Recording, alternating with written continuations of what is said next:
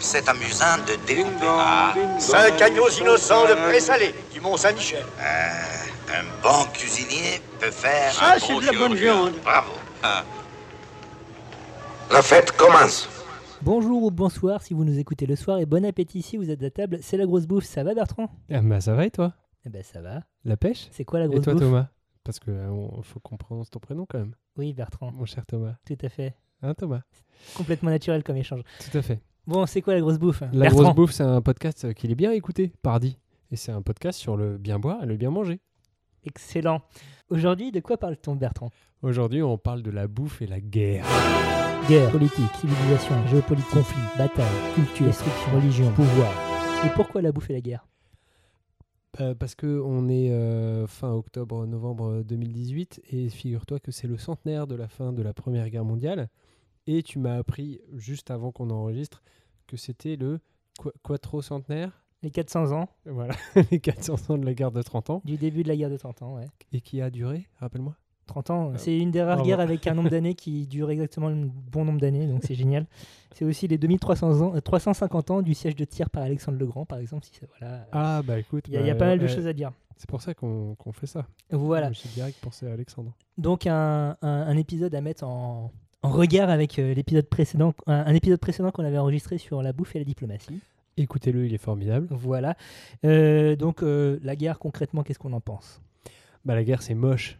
La guerre c'est nul. C'est moche, La guerre c'est caca. Des, des mots euh, assez forts aujourd'hui. à- bah on n'a pas peur de s'engager à la grosse bouffe. À l'heure où nous diffuserons cet épisode, à moins de, de, de protocoles de paix complètement incroyables, on compte aujourd'hui une cinquantaine de conflits actifs de par le globe.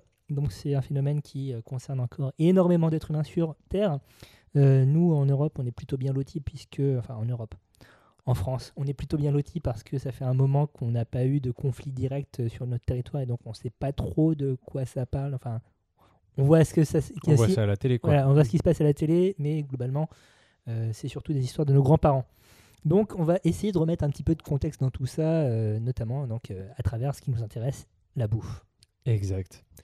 Et donc on va commencer direct euh, en parlant donc bah, de, de la guerre et la bouffe et de bah, qu'est-ce que qu'est-ce que mangent les, les miloufs, les militaires? Qu'est-ce que mangent les militaires? Et euh, comment est-ce que tu gères euh, le mess, comme on dit dans l'armée, donc la, la gamelle, la cantine, quand tu pars faire la guerre pendant plusieurs mois, voire plusieurs années, à travers les temps, finalement. hein? Finalement. donc, d'après toi, Et comment ça parfois dans des contrées hostiles. Bah, oui, la guerre, c'est généralement dans des contrées hostiles. Enfin, sauf si c'est chez toi. Oui. Euh, concrètement, euh, d'après toi, comment est-ce que ça se passait? Comment est-ce que d'un point de vue logistique, euh, bah, justement, Alexandre le Grand, puisqu'on parlait de lui en intro, faisait pour alimenter ces armées qui comptaient plusieurs dizaines de milliers de personnes et qui sont allées jusqu'au bord du Gange? Et ben moi, il y a un truc qui me fascine, c'est euh, que bah, les armées se baladent avec des animaux vivants pour les tuer jusqu'au au dernier moment, pour avoir de la viande fraîche et pas pourrie. C'est vrai ça ou pas? euh, c'est peut-être vrai.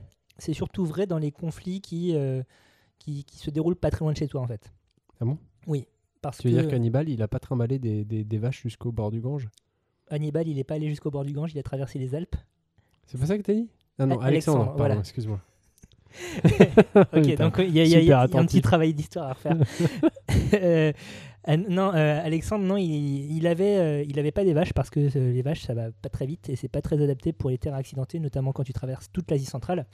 Non, il a adopté des méthodes de transport que son père avait mis en place et qui, donc Philippe II de Macédoine, le père d'Alexandre, et qui ont permis à Philippe II justement de conquérir une bonne partie de la Grèce à l'époque, puisqu'elle était encore faite de pas mal de cités-États indépendantes Mhm. donc en changeant la, la logistique. Donc à l'époque, effectivement, c'était des, des chariots tirés par des bœufs avec. Donc tu avais la bouffe évidemment, tu avais la flotte, Mhm. mais tu avais aussi tout l'équipement, tout le Attends, ils bazar. trimballaient leur flotte?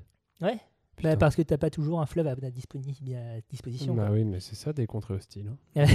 Oui, plutôt, oui. Et donc, euh, donc ce Vous qu'il a, faire la guerre en Normandie, c'est con. ce qui- ce qu'il a fait euh, Philippe II et donc ce qui a été adopté par Alexandre, c'est que plutôt que d'avoir euh, énormément de chariots tirés par des bœufs, déjà on va limiter le nombre de chariots, on va faire porter plus de trucs aux soldats. Donc certes, ça va alourdir leur package, mais ils vont aller quand même plus vite que s'ils sont ralentis par euh, des chariots qu'il faut attendre. Et les quelques chariots qui restent, ils vont servir à transporter vraiment le truc très lourd. Donc euh, les équipements de tente, euh, le bois pour chauffage, les éventuelles armes de siège. Et c'est pas des bœufs qui vont tirer, c'est des ânes, des chameaux ou des chevaux, qui sont euh, des, des animaux plus robustes et qui plus adaptés au terrain accidenté. Ok. Donc ça, c'est un premier point pour Alexandre le Grand. Deuxième point, c'est que euh, donc euh, quand une fois qu'il aura conquis la Mésopotamie, ça va prendre un peu de temps, mais euh, il va il va faire ça et donc foutre un petit peu la merde dans l'empire perse. Il va conclure pas mal de deals avec des seigneurs locaux.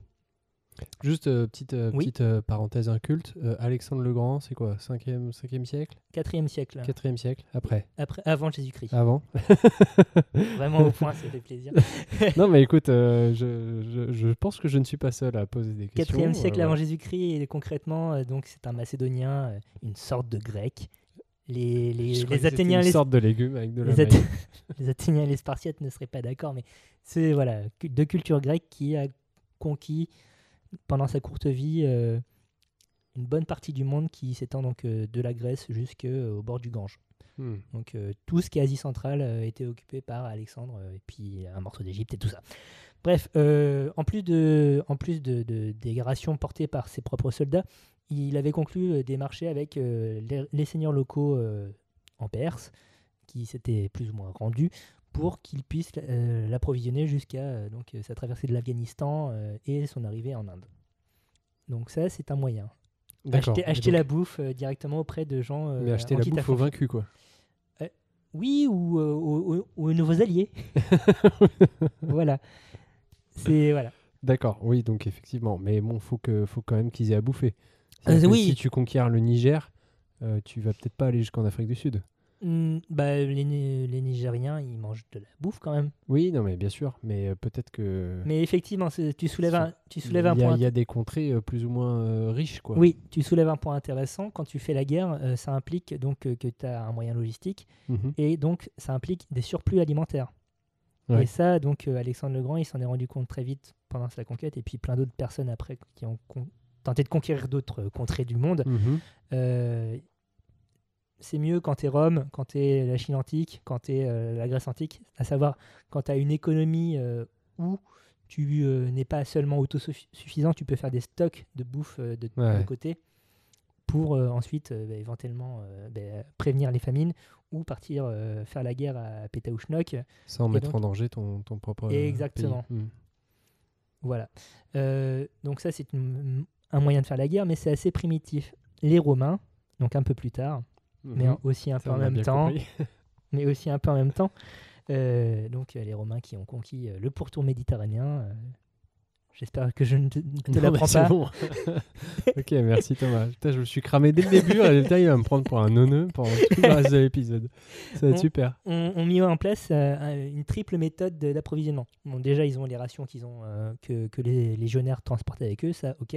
Mhm. Euh, ils ont aussi une méthode de, de, de cueillette vivrière, c'est-à-dire à chaque fois qu'ils vont planter un camp, Mhm. au moins un tiers des effectifs de la Légion vont partir dans les bois et trucs environnants pour ramasser des racines. Ça des- fait très scout, hein, C'est extrêmement scout. hein, oui, oui. C'est-à-dire, il y, en a, il y a un tiers qui fait le camp, un tiers qui, qui va bouffer, qui va chercher à bouffer, Et un autre tiers qui, euh, qui va chercher du bois et de la ou- flotte. Non, c'est ouais. ça. C'est vraiment ça en fait. c'est génial. Voilà. Non, mais parce que la Légion romaine, c'est c'est quand même un une sacrée logistique. Une Légion par jour consomme entre 8 et 9 tonnes de grains. Euh, Pardon? 45 000 litres de flotte. Non, mais c'est il y a combien de personnes dans une légion? Entre 6 et 7 000. Et combien tu dis de grains? 45 tonnes? Non, 8, 8 à 9 tonnes. Ah, 8 à 9 tonnes. Putain, je- j'ai 8 à 9 compris. tonnes de grains, euh, 45 000 litres de flotte. Et pour les bêtes, environ 18 tonnes de fourrage. Ah, c'était sans les bêtes, ça? Ah, Ah, C'était je sans les bêtes. Ah oui. Donc euh, c'est quelque chose. hein. Et donc et c'est pour ça que. Non, mais euh, tu fais pas, tu pars pas à la cueillette, tu vas pas cueillir 8 à 9 tonnes de grains. non, tu- comment, comment ils font? Alors, tu as, les rations qui transportent avec eux. Ouais. tu as la cueillette. Et si tu y arrives, hein, mine de rien, enfin, parce que tu, tu séjournes jamais au même endroit en campagne. Donc, euh, Ouais, enfin, le Comme dit, grain, tu tombes pas sur un champ de c'est blé pas au du hasard. grain, mais c'est des racines, c'est des, euh, Ouais. des plantes euh, vivrières, hein, des, plantes sauvages que tu peux consommer. Tu peux faire appel au commerce, Mhm. à savoir euh, Acheter aux paysans du coin, quoi. exactement. Ok. Et si le paysan du coin est pas conciliant ou c'est un paysan ennemi, bah, tu fais un sac. D'accord. Tu fais un Voilà. sac, c'est-à-dire tu, tu, tu Bah, couds une toile de jute. Exactement. Tu et mets, puis, tu euh, mets le paysan dedans. tu mets et le paysan dedans et tu récupères euh, tout, euh, tout- toute la bouffe que le paysan a pu accumuler euh, par le passé. D'accord. Donc, euh, une autre façon de faire la guerre. Oui, bah ça du coup c'est pratique. T'as pas à te faire hein, chier. Ouais. c'est pratique, mais c'est pas. C'est aléatoire. c'est aléatoire et euh, c'est difficile. Pas tout. Tu peux pas reproduire ça ad vitam quoi. Une fois que tu as fait un sac, eh ben, euh, le temps que le un paysan prenne la place, bah refasse oui. des stocks et tout ça, Oui, euh, voilà, c'est un one shot, ouais. Hmm. c'est one shot. Donc voilà, Mais a comment pas- ça se passait pendant la, la période antique, excuse-moi. Non, non, mais euh, bah, j'allais faire une digression, mais c'est juste euh, euh, l'armée russe de tout temps, presque, a pour réputation, plutôt que de se faire chier avec de la logistique, de mettre à sac, justement. Est-ce que c'est euh, déjà, est-ce que c'est usurpé comme réputation, à ta connaissance? Et ensuite, est-ce que c'est vraiment une, une volonté logistique, organisationnelle, ou c'est juste, euh, juste leur style, quoi? Il y a du vrai, il y a du faux, euh, comme euh, dans toutes les semi-réputations. Euh, à l'époque moderne, donc euh, en, grosso modo de la découverte de l'Amérique jusqu'à la Révolution française et Napoléon, Mhm. la Russie a une sale réputation à cause de ses Cosaques Mhm. qui sont connus pour faire des raids, notamment dans toute la portion Europe euh, orientale euh, et puis euh, dans tout ce qui va être steppe sibérienne et autres. Parce que effectivement, quand tu es une armée en campagne en Russie, le flux monétaire, donc ton paiement, il n'arrive pas toujours. Ah oui, Et donc, ben, tu es un soldat et tu dois récupérer le. enfin, Ah, dois tu, te vivre, payes, hein, tu te d'une- payes sur la bête, quoi. Voilà, d'une parce façon que, Parce que t'as pas ta solde. Exactement. Après, c'est aussi euh, donc euh, c'est c'est une, une réputation qui a perduré jusqu'à notre époque à cause euh, ben, euh, de l'armée euh, rouge, Mhm. euh, notamment de, des deux guerres mondiales, de comment, comment l'armée russe a subi et donc a fait subir à des populations locales aussi Mhm. en retour, etc. Donc il y a du vrai, il y a du faux. Ok. La politique de la terre brûlée aussi chez nous en France, ça, quand on évoque la Russie, ça nous fait penser euh, à la retraite de Moscou, à la retraite de Russie la Bérésina. Bah moi j'ai appris ça, euh, j'ai appris ça à l'école. Enfin, Oui, oui, moi, oui. pour moi c'était euh, la, la technique russe, c'est on crame, enfin quand on quand on a perdu, quand on se recule, on crame tout sur le passage, comme ça les gens vont, l'armée adverse va crever de faim quoi. Et c'est une réalité, en tout cas, euh, Mm. pendant les guerres napoléoniennes. On y reviendra un peu plus tard, mais c'est une méthode de guerre. La bouffe peut être une arme, et donc la politique de la terre brûlée est une arme terrible parce que tu te tires littéralement une balle dans le pied, tu te coupes même le pied en faisant ça, Mhm. mais euh, tu, tu, tu, tu te coupes le pied, mais tu balances ton pied et il traverse le corps de ton ennemi. quoi. Waouh. C'est une analogie que je viens d'inventer qui est un peu dégueulasse. Bon appétit si vous êtes de table, encore une fois. Mais voilà. Et donc, comme on parle de Napoléon, Oui. euh, donc autre grand conquérant euh, de l'histoire Oui. mondiale, Certes. euh, lui, donc entre les Romains et Napoléon, il s'est passé quelques centaines d'années quand même. Donc, on a, C'est quoi Napoléon? C'est c'est 1400 quelque chose, c'est ça? Je vois bien que tu essayes de te foutre de ma gueule. On doit vraiment recontextualiser Non, non, Napoléon. c'est bon. Début du Je 19e pense siècle. que voilà. bon. Euh, donc, euh, dans, dans, ses différentes campagnes en Europe, euh, il est assisté, entre autres, par Louis-Alexandre Berthier, qui est un de ses chefs d'état-major. est Comme le boulevard Berthier dans le 17e Peut-être, enfin, peut-être que c'est pour lui, euh, enfin, bon, pardon. les fameux boulevards des maréchaux. C'était une petite digression c'est, parisio-parisienne. mais c'est possible, euh, c'est pas du tout inenvisageable parce que Napoléon a laissé une trace quand même dans Paris en termes de toponymie. Mhm. Euh, donc Berthier, euh, qui était une sorte de grand intendant, a organisé pendant longtemps la logistique des, des armées de Napoléon. Et fait notable, il est mort plus ou moins volontairement, on ne sait pas trop, peu de, quelques jours avant Waterloo. Et euh, manifestement, Tu euh, dis Waterloo. T'écoutes trop à bas, mec. faut dire Waterloo. Bah, je sais pas, il y a parle un pas consensus flamand. quand même. Ah bon? Bah, en France, on dit plutôt Waterloo. Ah bon Ok. Après, mais comme tu veux. Ouais, Euh, à bas, mec. Je savais que c'était ça. il est décédé quelques, quelques jours avant Waterloo.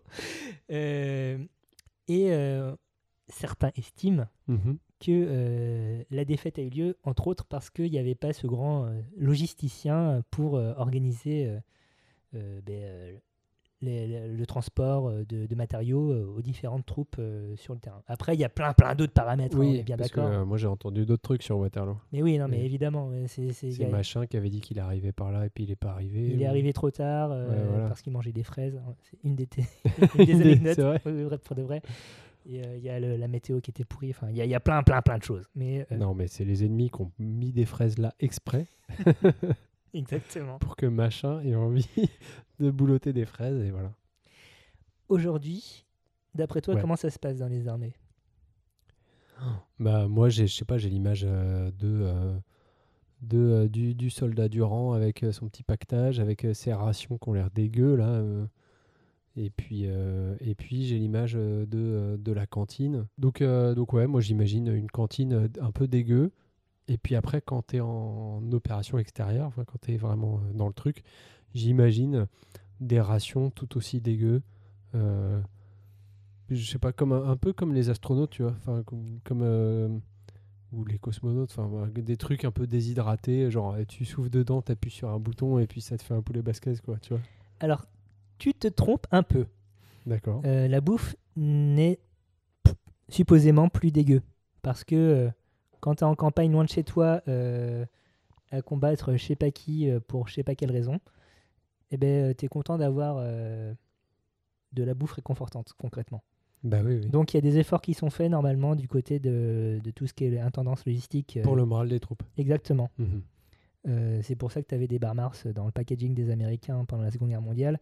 C'est pour ça qu'aujourd'hui, il y a des systèmes de... euh, tu manges toujours dans des sachets par contre, hein, tu ne vas pas dresser la table avec la porcelaine de, de Limoges. Quoi? Eh oui, c'est terrible. Je, je mets fin à un mythe.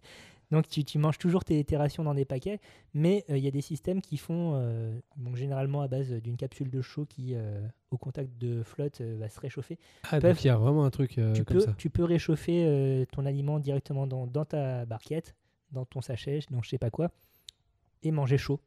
Ce qui n'est pas toujours donné à tout le monde. trop bien en- donc c'est pas le commando de marine qui avale un rang cru quoi Bah, ça, ça arrive Ah ouais. certainement en dernier, dernier recours, ouais. mais euh, normalement, tu as, ce qu'il faut en ration euh, et apport calorique euh, qu'il faut euh, concrètement.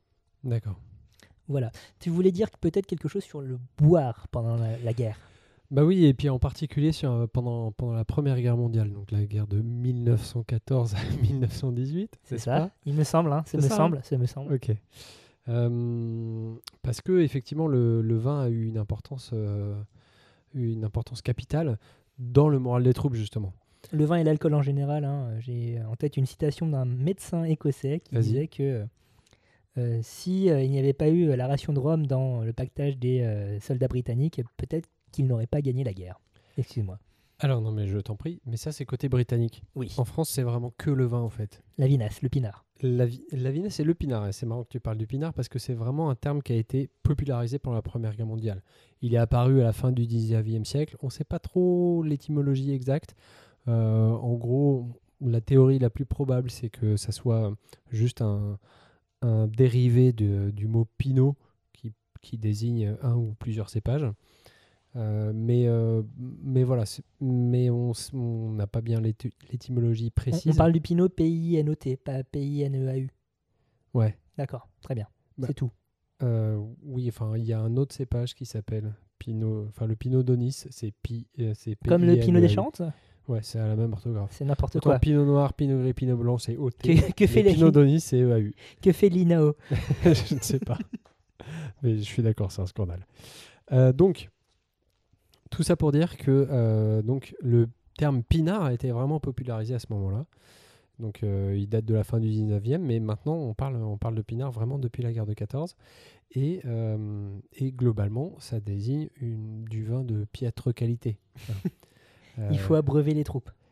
oui. euh, donc c'est euh, c'est un- une partie de la ration alimentaire quotidienne du poilu et c'est un élément important.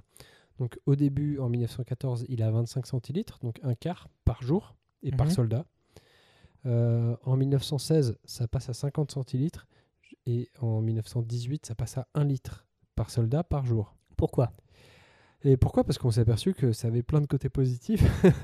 Comme désinhibé et donc les gens n'ont pas peur de partir à la boucherie comme donner du courage. Et il y avait même il y avait même des primes enfin en il y avait des rations supplémentaires euh, pour euh, si jamais tu montais en première ligne ou si jamais tu faisais des travaux particulièrement pénibles ou si tu faisais euh, euh, ou si je sais pas il y avait des récompenses machin enfin il y avait euh, il y avait vraiment des rations donc supplémentaires gratuites pour pour le vin pour pour les soldats Et, euh, et tout le monde s'accorde à dire que ça a eu un vrai impact sur, euh, sur la victoire euh, finale, au moins pour le moral des troupes, des troupes puisque donc il y a quelqu'un qui disait le ravitaillement en vin prenait à ses yeux, donc aux yeux du soldat, une importance presque égale à celle du ravitaillement en munitions. Le vin était le combattant, le stimulant bienfaisant des forces morales, euh, comme des forces physiques. Ainsi a-t-il été large, ainsi a-t-il pardon largement concouru à sa manière à la victoire. Et qui c'est qui a dit ça? C'est euh, Pétain, figure-toi. Voilà. L'aternement pas, hein, après tout. Non mais donc Pétain, donc le, le victorieux de Verdun Oui, hein, à l'époque. Un départ à la victoire, oui, oui. Et, euh, et euh, le général Joffre, donc euh, su- super maréchal, enfin j'ai oublié son titre. Maréchal, il me semble. Non mais euh, Joffre, euh, Joffre et Juin, ils avaient des titres un peu, un peu balèzes. Ultra maréchal. Non mais non mais je sais plus, généralissime ou un truc comme ça. Bon bref, on s'en fout.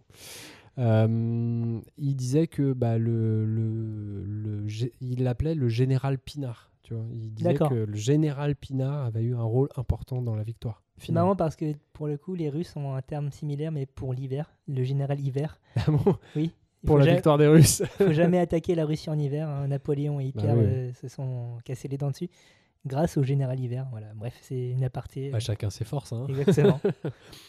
Mais, euh, mais donc pendant la guerre de, de 14, non seulement pour le moral des troupes c'était très important, parce que ça, ça a eu un vrai impact, mais en plus euh, d'un point de vue euh, juste euh, strictement économique, c'était euh, c'était salutaire. Si vous avez écouté notre épisode sur, euh, sur mai 68, euh, j'avais euh, parlé donc des, des révoltes de vignerons du Languedoc en 1907 euh, suite à des crises de surproduction. Il y avait énormément de stocks et on produisait énormément, énormément en Languedoc, alors pas que, mais beaucoup, beaucoup. Et les vignerons n'arrivaient pas en à s'en sortir. Parce que bah, ça se vendait pas très très bien et ils produisaient beaucoup trop. Donc euh, la guerre est arrivée à point nommé, si je puis dire, Super. puisque euh, bah, le fait d'intégrer comme ça du vin, euh, du vin dans la ration quotidienne du soldat, ce qui était une première hein, dans l'armée française.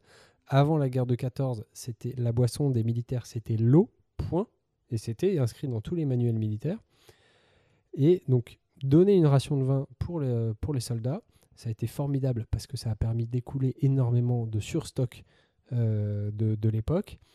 Euh, le- les, euh, les vignerons du Languedoc ont fait un don de je sais plus combien de 2000 hectos à l'armée française pour soutenir, euh, Les troupes. pour soutenir les troupes et par euh, pur patriotisme. Et bon, bah, ça a bien marché parce que du coup, ça a enclenché une machine. T'es au courant qu'en disant ça, tu, tu, tu légitimes le, le concept de Ah, mais une bonne guerre, ça relancerait l'économie quand même. Non, je légitime pas du tout ça. Je te dis juste, c'est un constat, et on en reparlera peut-être même pour parler de la Deuxième Guerre mondiale. Mais en tout cas, pour la première, c'est un constat, ça a permis d'éponger des surstocks. D'accord. Euh, et en plus, donc non seulement ça a permis ça, mais en plus, ça a créé toute une génération d'alcooliques. Super. Mais- Et ça, les viticulteurs, ils adorent parce que c'est. Mais oui, mais parce que c'est des débouchés commerciaux fantastiques. Mais oui. Non, mais rends-toi compte, l'armée, c'est quand même. euh, ça concerne toute la France. Toute la partie nord de la France, toutes les, tous- tous les habitants du nord, tous les habitants de l'ouest de la France n'avaient pas pour habitude de boire du vin. Ils buvaient autre chose. Ils buvaient de la bière, ils buvaient du cidre, ils buvaient ce que tu veux. Mais ils n'avaient pas du tout dans leur culture de, boire du vin. Et quand la guerre était finie, ils sont rentrés chez eux avec cette habitude-là. Parce que bah, ils étaient accros clairement à un litre, un litre par jour. hein. Voilà et ben, et ben ça a permis vraiment un très fort développement de la viticulture ensuite. Et avec vraiment son pendant, c'est-à-dire vraiment des gros problèmes d'alcoolisme, puisque c'est à la fin de la Première Guerre mondiale qu'il y a eu les premiers messages sanitaires de euh, lutte contre l'alcoolisme, où on a pris conscience que ça pouvait être un problème de santé publique. Et après, ça, a encore pris de l'ampleur dans les années 20, dans les années 30, mais ça a vraiment démarré à la fin de la Première Guerre mondiale. Donc deux effets sur la Première Guerre mondiale un fort développement de la viticulture et une, guérison temporaire du problème de surproduction dans le Languedoc et une génération d'alcooliques. Super. Et donc de, de, de- de futurs clients. Super. C'est vraiment génial. Voilà, c'est beau la guerre. hein C'est beau la guerre. Mais puisqu'on est dans le vin, tiens, euh, parlons un petit peu de, de ce que la guerre a pu apporter à, à la gastronomie. hein. On a un vocabulaire dans, dans les cuisines professionnelles, on parle de brigade, de batterie de Bah, c'est vachement cuisine, militaire. Hein. voilà, Mm. mis en place par Carême, hein, Antonin Carême, euh, cuisinier euh, Dédicace. voilà, du, du 18e siècle, 18e, 19e, et qui a mis en place donc justement tout ce système militaire. Euh, donc je disais vin, parce que qui dit vin dit coq au vin. Ah, Euh, bah oui, bien sûr. Est-ce que si tu sais d'où ça peut venir, entre autres Une des, une des euh, ét- étymologies potentielles de, de- de cette spécialité Ma- Alors, j'ai envie de te dire non, mais j'ai comme un indice dans le titre sur deux ingrédients principaux Le de coq cette et le recette. vin. Bah voilà. Et Putain, donc, comment tu sais? Ok, très bien. Voilà, j'en sais pas on- plus. On, avance avec toi, ça fait plaisir. Non, il y en a euh, certains qui font remonter ça à, à Vercin- Vercingétorix. Ah putain, c'est vrai? Oui, oui. euh, donc, euh, au moment du siège de Jargovie, euh, de la bataille de Jargovie, par- Oui. pardon, Vercingétorix fait envoyer un coq symbole de, de, de la Gaule unie, glorieuse. voilà. Ça pue le roman national. Ça pue le roman. Après, euh, étymologiquement, euh, le, le nom plutôt scientifique du, du coq, déjà à l'époque, c'est Gallus gallicus, le coq gaulois, jeu de mots, et donc euh, qui est supposé renvoyer à cet euh, emblème national, etc., etc. Bref, il fait envoyer ça à Jules César. Jules César, quelques jours plus tard, l'invite à dîner, puisque c'est ce que font les généraux euh, Belle époque. voilà, euh, Mm. ennemis à l'époque. Il lui sert ce coq cuit dans du vin de Chantargue. Est-ce que tu sais ce que c'est, Chantargue, comme Non, appellation jamais entendu. Côte d'Auvergne, apparemment. Oh putain, Voilà, d'accord. toujours pas au Bon, point c'est sur l'Auvergne. Gergovie, quoi, du coup. Exactement. Ok, Euh, et, euh, et donc, de là serait née euh, cette spécialité.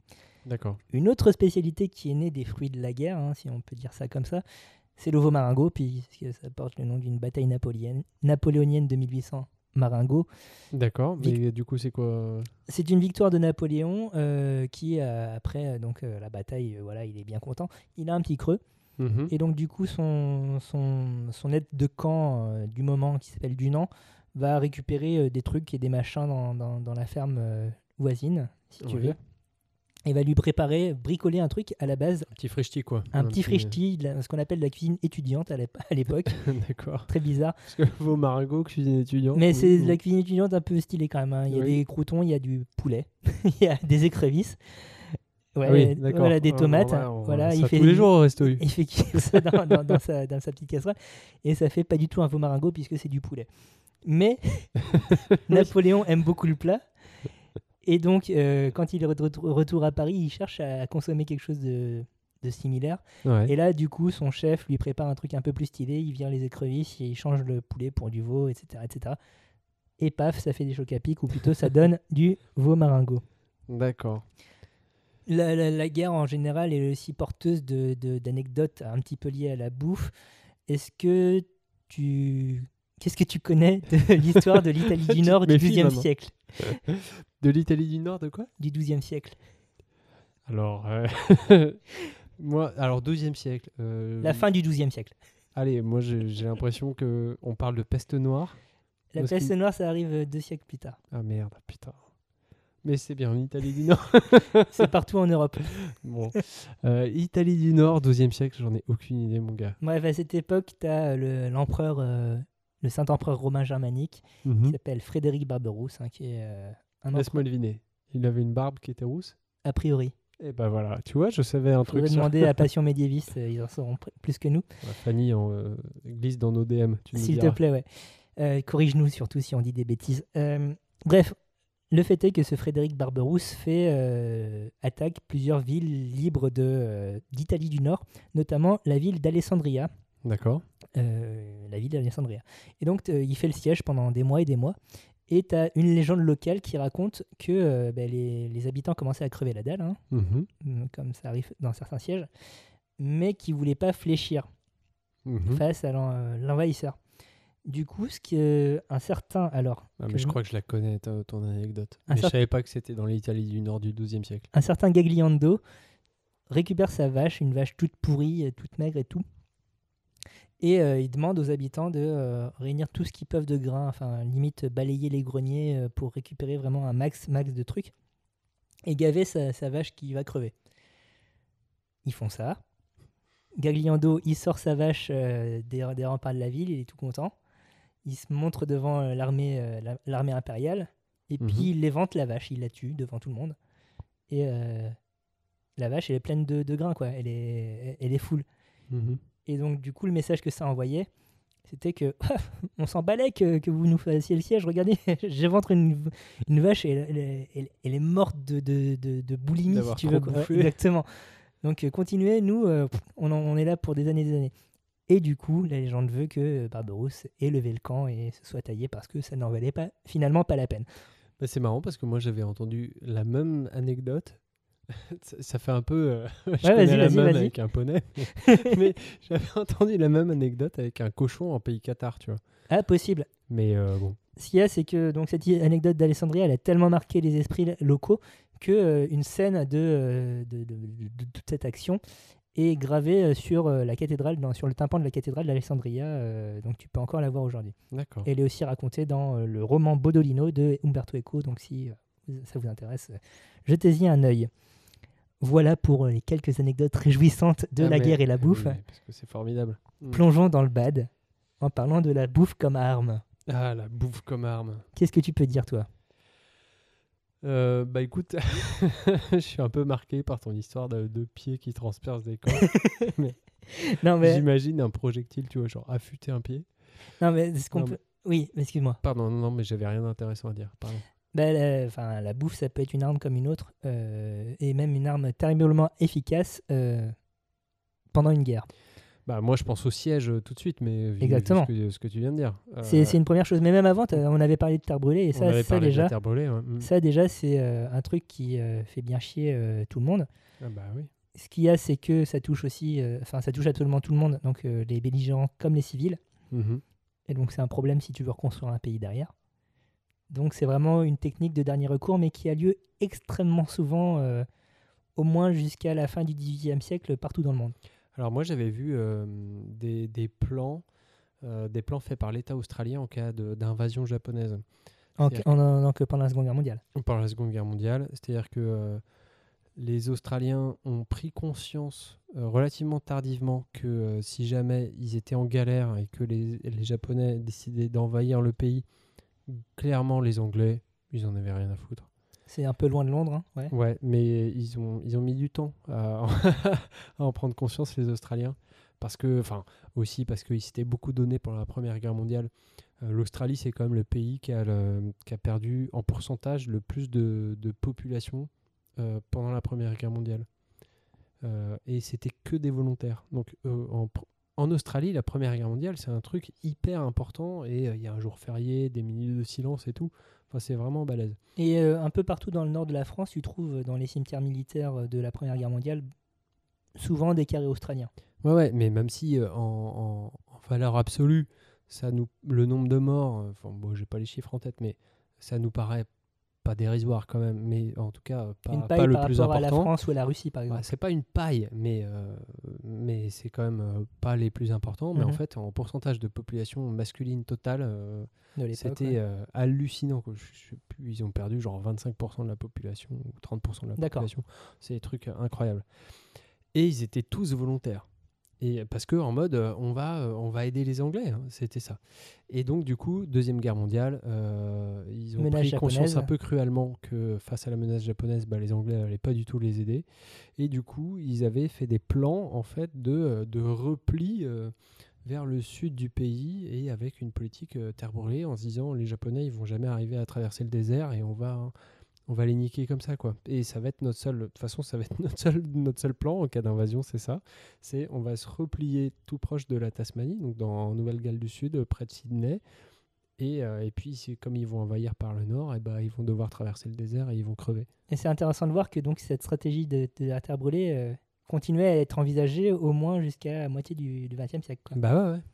Euh, parce que concrètement, à partir du 19e siècle, et donc de Napoléon, on va plutôt opter, donc exception faite de la retraite de Russie, pour ce qu'on va appeler le blocus, Mhm. c'est-à-dire donc euh, comme l'économie devient vraiment mondialisée à cette époque, parce que les transports sont plus rapides, Mhm. parce qu'on a des contacts avec euh, beaucoup plus de pays, euh, on va importer des denrées, on va en exporter, etc. Le blocus va empêcher ces échanges, Mhm. et donc du coup, bah, tu te retrouves un peu comme un con quand tu as besoin de sucre et que tu n'as plus accès à la canne à sucre. Bah oui, oui. Par exemple, c'est aussi pour ça qu'en France, on s'est mis à faire du sucre de betterave, parce qu'il n'y avait plus cet apport des euh, colonies françaises aux Antilles, en sucre en tout cas. Et aujourd'hui encore, la, méthode du blocus est, toujours en place. hein. Euh, le problème du blocus, c'est que, encore une fois, ça touche tant les militaires que les civils. À partir de la deuxième moitié du 19e siècle, va y avoir des euh, traités internationaux qui vont dire oui, mais on peut laisser passer les aliments neutres, etc. Mais ça sera jamais vraiment euh, appliqué finalement. Et sinon, tu parlais des sièges. Bah oui, les sièges, euh, bah pour moi, euh, quand tu parles de, de, de, de, de bouffe comme arme, bah c'est vraiment, on va essayer d'affamer la population et puis ils vont finir par se rendre. Quoi. Bah, ça me paraît être une technique Oui, non, assez c'est- classique. oui bah, ça, Mm. ça a eu lieu très longtemps. Un épisode fameux dans notre histoire, c'est le siège de Paris pendant la guerre franco-prussienne, donc euh, à cheval euh, 1870-1871, Et oui, où euh, qui a bah, donné lieu à la commune, la par la Commune suite évidemment, Mhm. 72 jours formidables. Euh, J'aime beaucoup la commune. 62 jours, je croyais que c'était 100 jours. Ça n'a ça, ça pas duré trois mois, Ah, c'est vrai? Ça a été très rapide. Ok. Enseignez la commune dans, dans l'histoire, s'il- en histoire s'il vous plaît. Et puis il y a un très bon épisode de Culture 2000 euh, sur la commune de Paris, je vous recommande. Écoutez l'épisode de Culture 2000 et euh, renseignez-vous sur l'histoire de la commune. Bref, le siège de Paris, donc euh, quand les Allemands en- en- entourent Paris, euh, bien c'est la famine dans Paris, tout, tout simplement, euh, à tel point que ben, on va manger ce qui reste. Ce qu'il y a à manger, ce qu'il y a manger. Des pigeons bah, ouais, des pigeons, des rats, des souris, Mhm. et puis des nourritures plus exotiques. Et oui, parce qu'il y a de tout dans Paris. J'ai sous les yeux un extrait du menu du café voisin daté du 25 décembre 1870 au 99e jour de siège. C'était inscrit sur le menu. Et donc le chef du café voisin avait mis la main sur euh, des viandes assez exotiques en provenance tout droit du jardin des plantes, du voilà, du zoo d'acclimatation. Mhm. Exactement, du jardin des plantes. Donc on pouvait consommer pour un, j'ai pas les prix, mais ça devait être très cher quand même. C'est un, re- un repas de Noël, de la tête d'âne farcie, Bon, l'âne soit, mais aussi du consommé d'éléphant par exemple, du, Ah, ch- du chameau rôti à l'anglaise ou encore du civet de kangourou. Sympa. Voilà, donc euh, vraiment poussé dans les derniers retranchements, euh, les Parisiens étaient en galère. Notons que à cette époque, le rat, l'unité par unité, se négociait à 3 francs la pièce. Pour vous donner un ordre d'idée, euh, c'est un kilo de pain, ça coûte un demi-franc. Donc pour le prix d'un... C'est 6 kilos de pain, quoi. Ouais. Un rat égale 6 kilos de pain. Exactement, c'était pour te montrer dans quel déch ils étaient. Ah ouais, bah, on galère vraiment de protéines. Le siège n'a pas duré assez longtemps, heureusement, mais parfois tu peux aller dans d'autres extrêmes. Ah bah oui, je, je vois où tu veux en venir. Vas-y, shoot. Bah, L'anthropophagie, tout Bah simplement. voilà, hein. c'est ça, c'est ce que j'allais dire. Moi, j'allais parler de cannibalisme, mais euh, c'est quoi la différence? C'est la même chose. Oui. Bah, le cannibalisme, c'est, euh, ça peut être euh, entre animaux aussi. Anthropophagie, Ah tu as vraiment la notion d'être humain. les ouais, ok. Euh, T'en as à peu près de tout temps. C'est terrible. Euh, récemment, donc de tout Comment temps, ça non, non, mais de tout temps, tu as, le siège de Marat, par exemple. Non, l'attaque de Marat en- pendant la première croisade, où euh, les croisés euh, vont manger des gens de la ville de Marat en Syrie. D'accord. Très, très bon délire. Début du, fin du XIe siècle. Ouais, t'es- Euh, L'amour du prochain, tout ça. Plus proche de nous, tu as la bataille de Stalingrad qui dure euh, presque trois ans. Et euh, au bout d'un moment, les gens en peuvent plus et mangent d'autres gens. C'est vrai? Ah ouais, À la ouais. bataille du Stalingrad, il y a eu ça. Ouais, bataille de Stalingrad, t'as aussi des cas de cannibalisme en Finlande. Enfin, c'est horrible, hein, la Seconde Guerre mondiale euh, sur le front de l'Est. On n'en parle pas beaucoup, mais c'est une catastrophe. Et encore plus récemment, en Corée du Nord, lors des récentes périodes de disette euh, pendant les années 90, tu as des observations potentielles de cas d'anthropophagie. Voilà. Bon appétit si vous êtes à table. Voilà, tout ça, tout ça. La guerre, la dictature, vraiment formidable. Et les hommes, les religions, les guerres de civilisation. Sans transition, donc euh, le cannibalisme, ça touche tout le monde, et surtout les civils. Donc, quelles sont les histoires de bouffe autour de la guerre du côté des non-belligérants? Des non belligérants, mais comme c'est bien dit. Euh, bah écoute, euh, ce qui est, moi ce que je te propose, c'est peut-être de commencer par une petite, euh, une petite interview euh, de, euh, de Marie-Thérèse. Marie-Thérèse, Qui est-ce? Marie-Thérèse, c'est ma grand-mère. Elle a 87 ans, donc elle est née en 1931. Et donc elle a vécu la guerre, elle a grandi en, en- en Touraine, donc à la campagne. Et, et on va l'entendre tout de suite. À Tour- à- en Touraine, en zone libre. En zone libre, ouais, ouais, bien sûr. Quel impact t'as vu de- du, commencement de la guerre sur, euh, sur la bouffe, sur la nourriture? À la campagne où j'étais, euh, on n'a pas vu tellement de différence. Parce que c'était un petit village, un pays qui était de polyculture, où il y avait euh, tout- toutes les fermes avec quelques animaux. Et puis, personnellement, là, on avait des lapins et des poules, parce que mon père, qui était prisonnier de guerre, avait écrit, il s'imaginait évidemment qu'on manquerait de tout, il avait dit surtout, surtout, il faut que tu aies des poules et des lapins. Et je me souviens que j'allais cueillir de l'herbe pour les lapins. Donc euh, on, mangeait de- de- on mangeait du lapin, ça c'est sûr. Mais alors, t'as eu quoi comme, euh, comme euh, privation? Parce que t'as jamais eu faim, Ben, mais il y a peut-être des trucs qui manquaient Ben, quand même. y a- oui, évidemment, on n'avait pas de chocolat. Où il y avait une sorte de...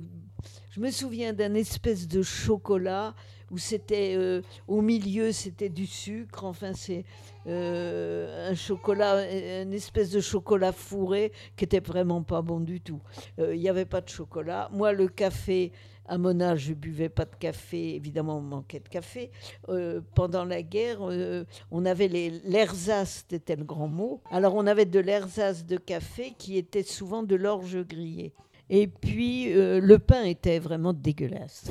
C'était un Mais même à la campagne ah oui, oui, oui, parce que on avait le, parce que le boulanger, il n'avait pas de bonne farine. Euh, alors c'était du pain, comme on dirait maintenant, du pain complet, parce qu'il y avait du son. Mais enfin, il était ah, et même il y avait de la poussière dans le. C'était du pain vraiment qui était très mauvais. C'est-à-dire qu'on, on- eh, excuse-moi, je te coupe, on coupait la farine avec de la poussière? Ah, C'est-à-dire pour avait- rallonger de la C'était- farine, on oui, mettait oui, de la c'était poussière? bien connu qu'il y avait de la farine, euh, qu'il y avait de la poussière dans la farine. Et euh, mon frère a été extrêmement malade pendant la guerre. Il a failli mourir d'une pleuropneumonie et il fallait qu'il mange. Et alors évidemment, euh, il avait, il avait pas d'appétit et, et on avait à côté de, de chez moi, il y avait une- un, un moulin euh, et le, le meunier nous donnait de la farine blanche, de la bonne farine qu'on portait chez le boulanger qui faisait du pain blanc exprès pour mon frère.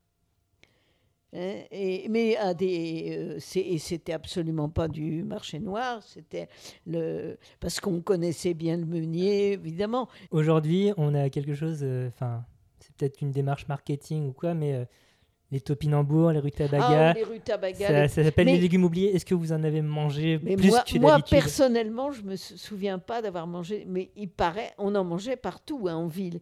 Mais nous, on avait encore des pommes de terre. Mais on en avait, nous, on avait un grand jardin, on, a, on, on avait des pommes de terre du jardin. Mais les rutabagas, c'est le grand truc de la guerre.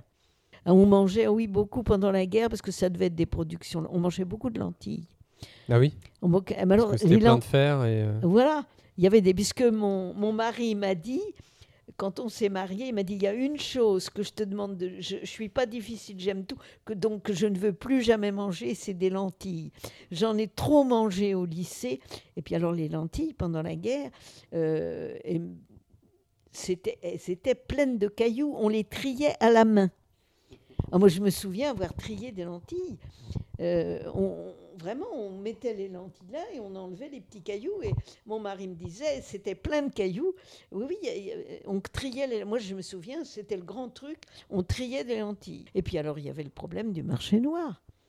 Et il y avait des, des gens euh, qui écumaient les fermes pour leur faire. euh, euh, pour acheter. Euh, J'ai vraiment le- l'exemple d'une ferme que je connaissais très bien, où on leur achetait une oie euh, à Noël. Ils avaient un troupeau d'oies et ils ont eu la visite de gens de Paris qui leur offraient une fortune pour acheter tout le troupeau d'oies. Et c'était des gens extrêmement honnêtes et, solidaires de leurs voisins ont refusé euh, et gardaient les oies pour, euh, pour les gens du pays. Ça, ça a beaucoup fait. hein. Euh, Il y avait vraiment des gens de Paris qui venaient écumer les, les fermes. Alors c'est tentant hein, quand on vous offre une fortune pour... parce qu'on avait les- on avait les tickets d'alimentation, on avait les cartes d'alimentation, on avait les tickets selon l'âge.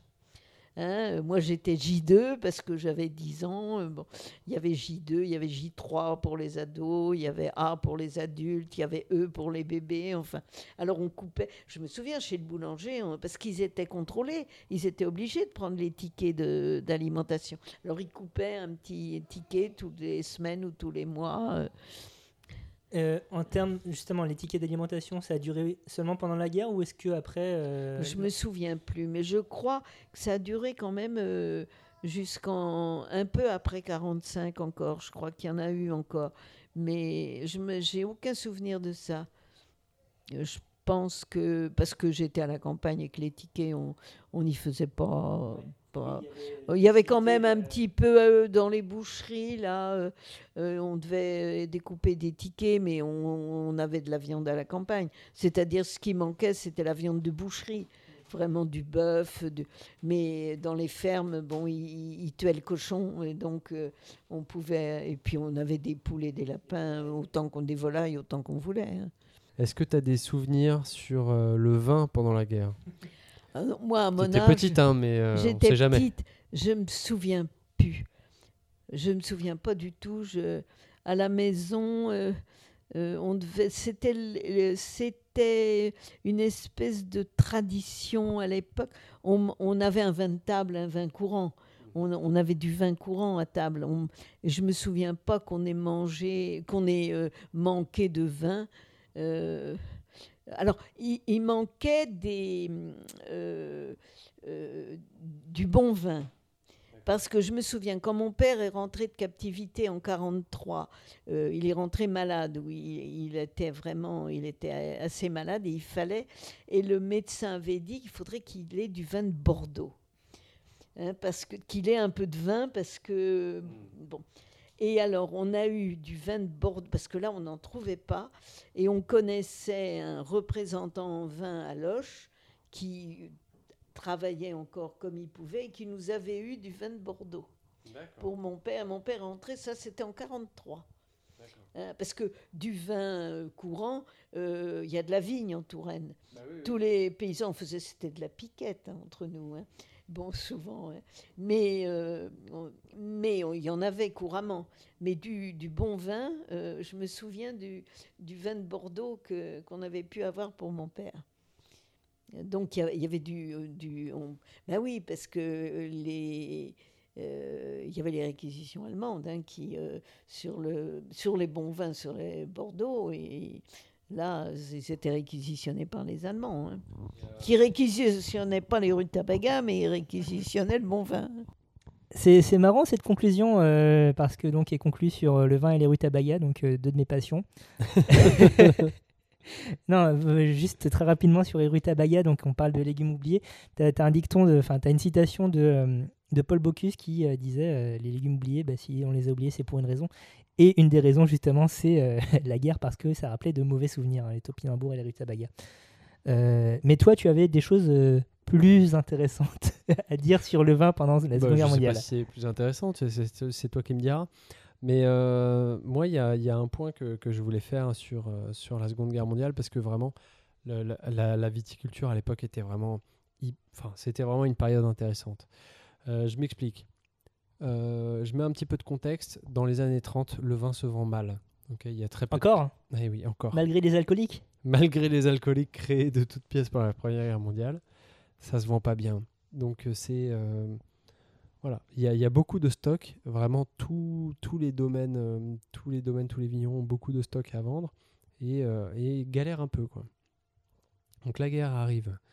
Euh, la guerre et donc la défaite surtout arrive et donc l'invasion allemande. Alors, sachant que donc, toute la région bordelaise est en zone euh, occupée, Occupée. hein, puisque, euh, puisque les Allemands ont occupé toute la côte pour construire leur, leur mur de l'Atlantique. Euh, et, puis, et puis après, donc, bon, les- la Champagne aussi est occupée, et puis après, les autres vignobles, globalement, sont en zone libre. Donc la Bourgogne, le Rhône, le Roussillon, tout ça. Euh, la Bourgogne, euh, bonne question, je sais plus. Elle est peut-être semi-occupée. je- Enfin, c'est peut-être coupé Là, en je deux. sais pas où passer la ligne de démarcation en Bourgogne, j'avoue, je sais pas. Mais en tout cas, ce qui est sûr, c'est que bah, l'armée allemande arrive et euh, la crainte de tous les vignerons, c'est les mises à sac dont on parlait tout à l'heure. C'est euh, tous les vignerons ont planqué leurs bouteilles avant l'arrivée des Allemands et, euh, et euh, ont construit des faux murs dans les caves. Il y a toujours cette légende, alors en particulier en Champagne, parce qu'en Champagne, ils avaient un peu l'habitude de se faire envahir tout le temps. Donc, euh, donc oui, ils, ils ont des géographiquement, c'est pas réflexes. facile comme endroit. ouais. Et donc, et donc, il y a beaucoup, beaucoup de, de grandes maisons de champagne, mais pas que, aussi de, de vignerons, de, de petits vignerons qui ont construit des faux murs où ils planquaient leurs meilleures bouteilles derrière. Ils gardaient des bouteilles accessibles aussi pour faire genre, oh là là, vous nous avez tout pris, c'est vraiment pas cool. mais, bien sûr, ils avaient, ils avaient planqué les, les meilleurs. Mais donc, cette inquiétude de la mise à sac. Et en fait, très vite, alors, à part vraiment les premiers jours d'occupation, vraiment l'invasion allemande, là, ça a été très difficile parce que l'armée allemande avait pour consigne de prendre tout ce qu'ils pouvaient prendre. Mais ça, ça a été très court comme consigne. Et après, c'était. euh, il y a très vite, ça s'est structuré et organisé. Et, euh, et les soldats allemands avaient euh, des consignes strictes de surtout ne rien voler, ne rien, ne rien piller. Et, en, et pas en particulier chez Vigneron, mais notamment chez les vignerons. Euh, il y a eu, des, vraiment une organisation, si j'ose dire, du pillage. C'est-à-dire que c'était pas, c'était pas genre euh, le soldat du rang qui, qui se sert directement dans la cave, c'était organisé et structuré. Appelons-le Kruger plutôt parce qu'il est allemand. Euh, je relève pas. Et donc, euh, en fait, euh, euh, ce qui s'est passé, c'est que l'armée allemande a nommé des Weinführer, donc c'est-à-dire des acheteurs, enfin des acheteurs de vin par région. Donc il y avait un Weinführer pour le Bordelais, un Weinführer pour la Bourgogne, un Weinführer pour la Champagne. Et, euh, et les mecs étaient chargés en fait de d'acheter le vin pour l'armée allemande euh, et aussi euh, d'acheter le vin à des vignerons, pas cher bien sûr, et, et puis ensuite l'exporter pour le moral des troupes des armées allemandes, mais aussi pour, pour le revendre derrière dans d'autres pays. Ça, ça buvait plutôt du vin dans, dans- dans- sur les fronts allemands dans ce cas, plutôt que du, de la bière, comme on pourrait l'imaginer? Ah non, mais les Allemands, ils buvaient. Ils buvaient enfin, j'imagine que ça dépend, ça dépend des régions. Je pense que dans la vallée du Rhin, ils avaient une- déjà une grande culture viticole. Enfin, c'est un grand pays viticole, l'Allemagne. Mais euh, bien sûr, en Bavière, ils étaient peut-être plus euh, habitués à la bière. Mais en tout cas, c'était une ressource. Et les vins français, ils étaient très connus déjà dans le monde entier. Euh, donc, c'était juste une ressource à la base. Donc, les Weinführer, qui ils étaient? En fait, c'était déjà des négociants en vin. C'est-à-dire que euh, c'était déjà le, le monsieur Beumers qui était en charge du Bordelais. C'était déjà avant la guerre, c'était un courtier en vin et c'était déjà un importateur de vin du Ils Bordelais. savaient ce qu'il fallait prendre. euh, Donc, bien sûr, Et chez très qui bien, mais ils connaissaient les propriétaires. Ils avaient déjà des relations commerciales. Donc, il a été bien accueilli en fait. Donc, ils étaient en mode bon, euh, vous êtes allemand, c'est pas cool, monsieur Beumers. bon, on vous invite à bouffer, mais portez pas l'uniforme, s'il vous plaît. Voilà. En gros, c'était à peu près ça. partaient avant 18h. Mais c'était, euh, enfin, euh, c'était en gros, bah oui, c'est la guerre, c'est terrible, vous êtes du mauvais côté, mais on, on vous connaît avant et vous étiez sympa, on vous connaîtra après et vous serez sympa. Donc euh, bon, bah voilà quoi. C'est un peu triste, mais voilà. Donc c'était un peu le cas dans, dans les trois, enfin au moins en, en Bordelais, en, en Champagne et en Bourgogne, c'était toujours ça en fait. C'était déjà des gens connus, des Mhm. vignerons. Et donc c'est des gens qui, qui venaient acheter en fait la, la production aux vignerons. Et les vignerons, on leur disait, bah, euh, bah voilà, il y a un mec, donc il y a un représentant des nazis qui va acheter, euh, acheter votre production. Et vous êtes obligé de lui vendre. Bon, bah le vigneron, il dit, oh là là, c'est vraiment pas cool. Mais euh, moi, je peux vous fournir 100 hectos si vous voulez. Globalement, c'était un peu Mhm. ça. Euh, C'est-à-dire y On assure ses arrières. ils avaient non mais c'est juste que les vignerons euh, avaient énormément de stock, ça se vendait pas. Et là, il y a une armée entière qui achète des quantités astronomiques et pour des prix vraiment sympas. Parce qu'en plus, euh, bah, le franc a été dévalué avant la guerre, donc juste les nazis ils étaient blindés et les vignerons ils crevaient un peu la dalle. Donc, si tu veux, un franc français ça valait 5 pfennig. Donc Qu'est-ce que c'est qu'un pfennig un pfennig c'est un centime, Un centime de un marque centime de marque. D'accord. Euh, donc, euh, bien sûr, hein, les Allemands, ils avaient un pouvoir d'achat de ouf. Et puis, euh, les Français, ils demandaient que ça, en fait. Enfin, ils sont vignerons, ils ont envie de vendre leur vin. Donc, bien sûr, ils ont vendu à l'armée allemande. Il se trouve qu'ils n'avaient pas le choix. De toute façon, ils étaient obligés de livrer. Mais Certains Mais ont pu mettre bien plus de bonne volonté, quoi.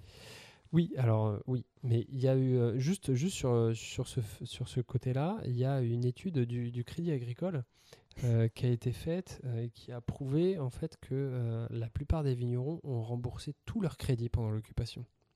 Ça, par exemple, la- à la fin de la guerre, ils avaient remboursé tous leurs emprunts. l'Allemagne, l'ami financier.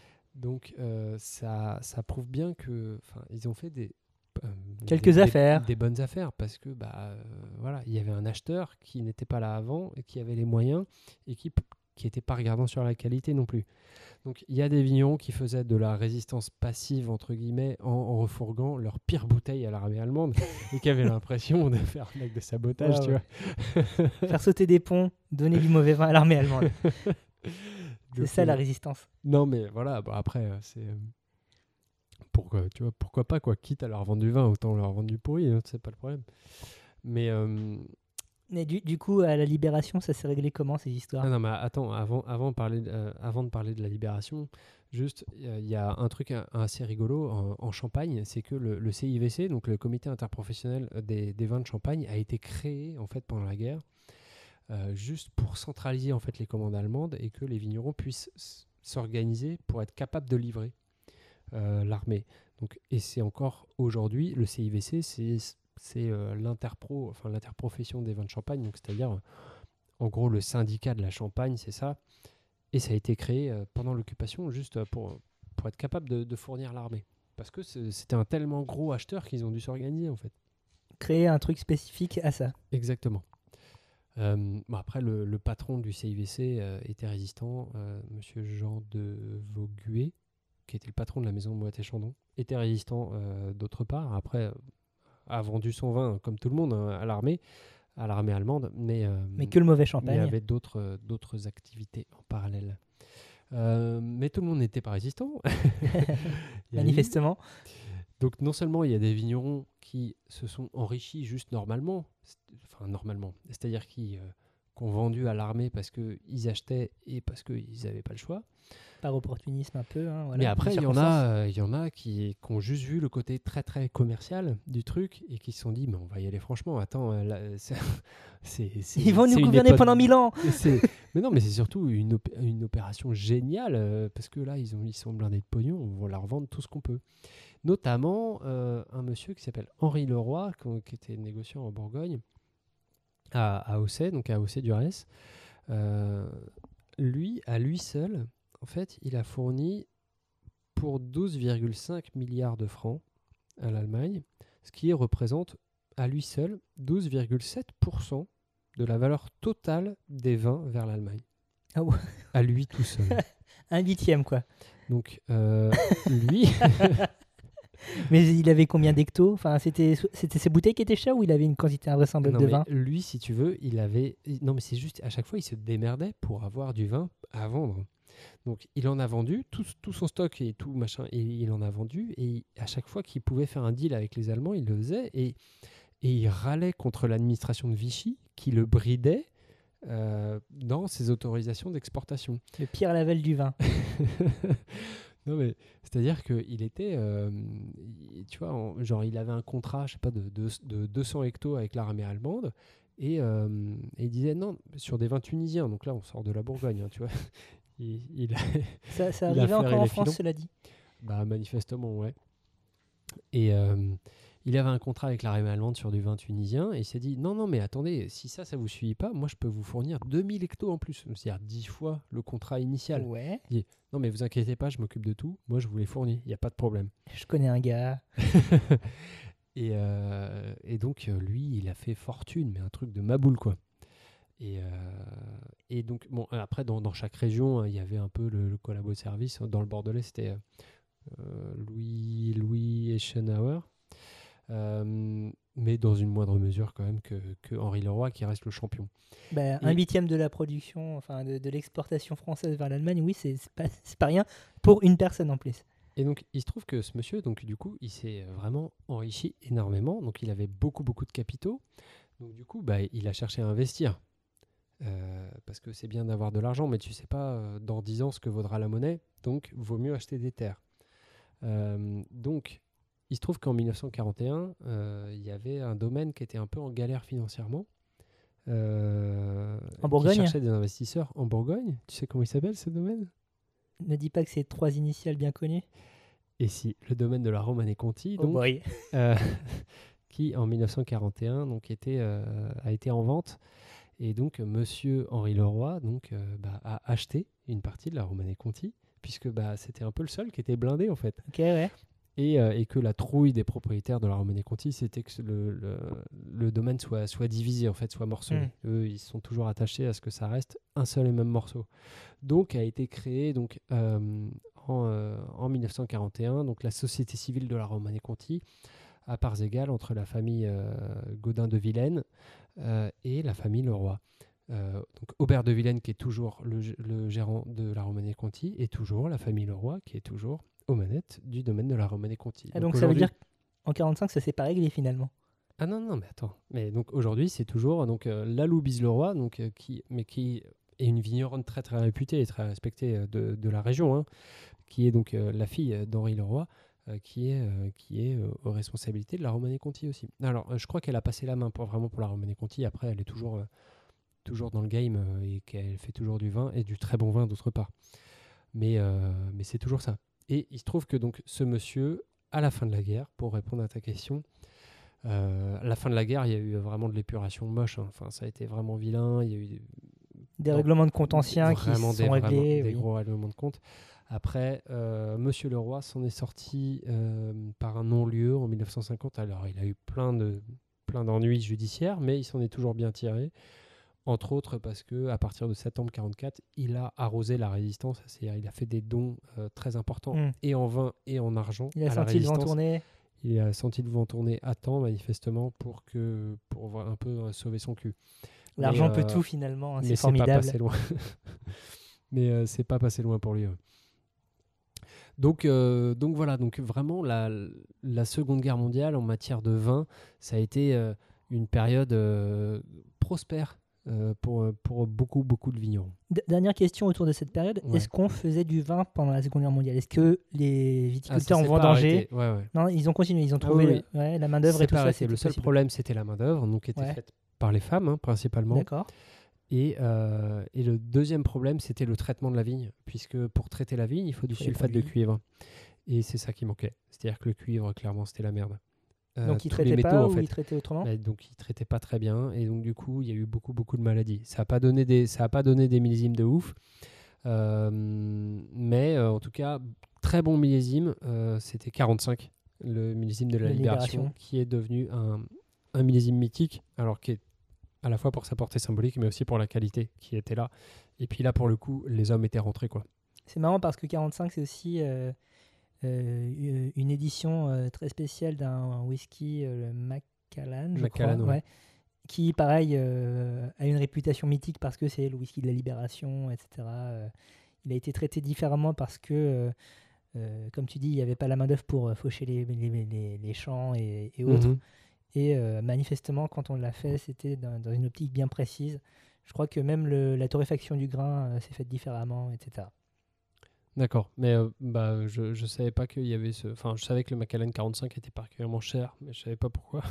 D'accord. Après, dans, dans le, si tu prends le château Ikem, quand tu regardes des verticales de Ikem, donc c'est-à-dire des, Les verticales.